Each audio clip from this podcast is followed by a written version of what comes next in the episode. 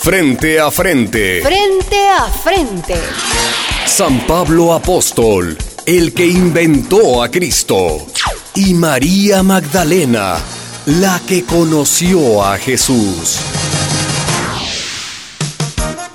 Estimada audiencia, emisoras latinas ni es ni quiere ser sensacionalista. Los temas que venimos abordando en estos debates tienen que ver con derechos humanos. Hoy nos toca otro tema de derechos, eh, de derechos de las mujeres. Un tema que debería ser privado porque se refiere a lo más personal de cada mujer, su cuerpo. Y sin embargo, se ha vuelto un asunto cada vez más público. Nos referimos al polémico tema de la interrupción del embarazo, del aborto. Bienvenidos de nuevo a nuestros estudios, Apóstol Pablo y María Magdalena. Gracias, muchas gracias y un saludo a la iglesia que reside en emisoras latinas. Bueno, aquí no, aquí no reside ninguna iglesia, pero De mi parte saludo a las mujeres, residan donde residan. Y un saludo para usted, don Pablo. Gracias, mujer.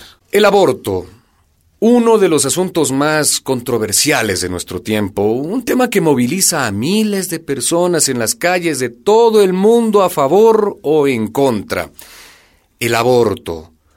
Una pregunta obligada para todos los políticos, sean de derecha o de izquierda. Hoy queremos preguntarle a usted, apóstol Pablo, Sí. ¿qué nos dice? ¿Prohibido? ¿Permitido? Si le soy sincero, no entiendo bien el porqué de su interés en este tema. Es que a nuestra audiencia sí le interesa conocer qué predicó, qué escribió usted sobre esto, qué dijo Pablo. Sobre el aborto. ¿Así es? ¿Yo? Ajá. No, yo no dije nada sobre el aborto. ¿Cómo? ¿Qué iba yo a decir? Nada sé de eso. Los hombres no pasamos por ese trance. No quedamos preñados. Bueno, es una inesperada respuesta en un hombre de tanta autoridad como usted, apóstol Pablo, eh, siempre haciendo listas de pecados y pecadores. Pecado. Ajá. es que en estos temas la autoridad debe ser de las mujeres. De estos asuntos son ellas las que saben. Y usted, María Magdalena, siempre cerca de Jesús, díganos, ¿le escuchó algo a Jesucristo sobre un tema tan polémico en el mundo de hoy? Mm, pues, eh, la verdad jamás le escuché nada, ni una palabra. Jesús era un hombre, y los hombres nada sabían de eso, ni se metían en eso. ¿Qué iban a decir ellos? Pues ahora sí se meten. ¿Sí? Sí, sí, sí. Y usted los oyera en los parlamentos y en las campañas electorales, en los sermones, en los cultos, bueno, en fin. Eh, Entonces usted, San Pablo, no tocó nunca ese tema, nunca se refirió a esto. Nunca. Bueno, y por lo que escuchamos tampoco lo hizo Jesucristo, ¿no? Tampoco. Pero en algún libro de la Biblia, no sé, en los del Antiguo Testamento, algo se habrá escrito. Vea, señor periodista, puedo asegurarle con total certidumbre que en ninguna página de las Santas Escrituras hay condena, prohibición o sanción para la mujer que decide interrumpir su preñez. Bueno, qué extraño. Porque si el aborto es el crimen más abominable de todos, como gritan tantos pro vida, tantos antiderechos, ¿por qué no aparece condenado en los libros sagrados que ellos mismos invocan? ¿Cómo pudieron descuidar un asunto tan grave? Ya ve, Juan Luis, aquí el que busca no encuentra. Hasta don Pablo concuerda. Tenemos una primera llamada. ¿Aló? Dios me valga y la Virgen nos proteja.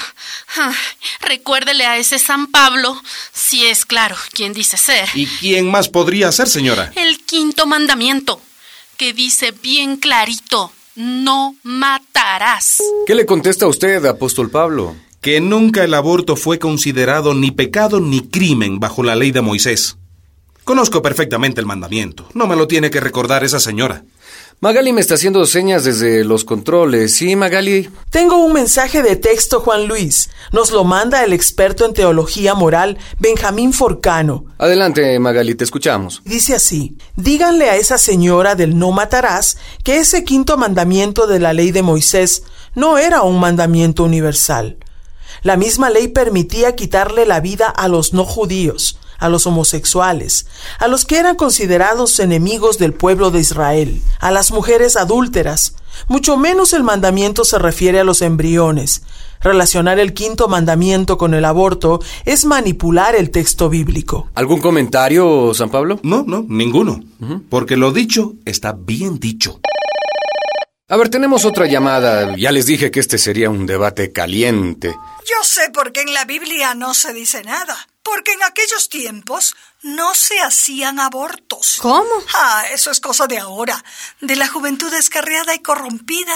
De las mujeres viciosas. ¿Le responde usted, María Magdalena? Claro que sí. ¿Y cómo esta mujer que no vivió entonces sabe cómo vivíamos nosotras? En mi tiempo, señora, si me está escuchando, se hacían abortos, claro que sí. Y los hacíamos, ¿sabe por qué? Por compasión. Ya confesó esa Magdalena. Ella misma los hacía. Sí, ayudábamos a las mujeres. Muchos partos venían malos, eran peligrosos.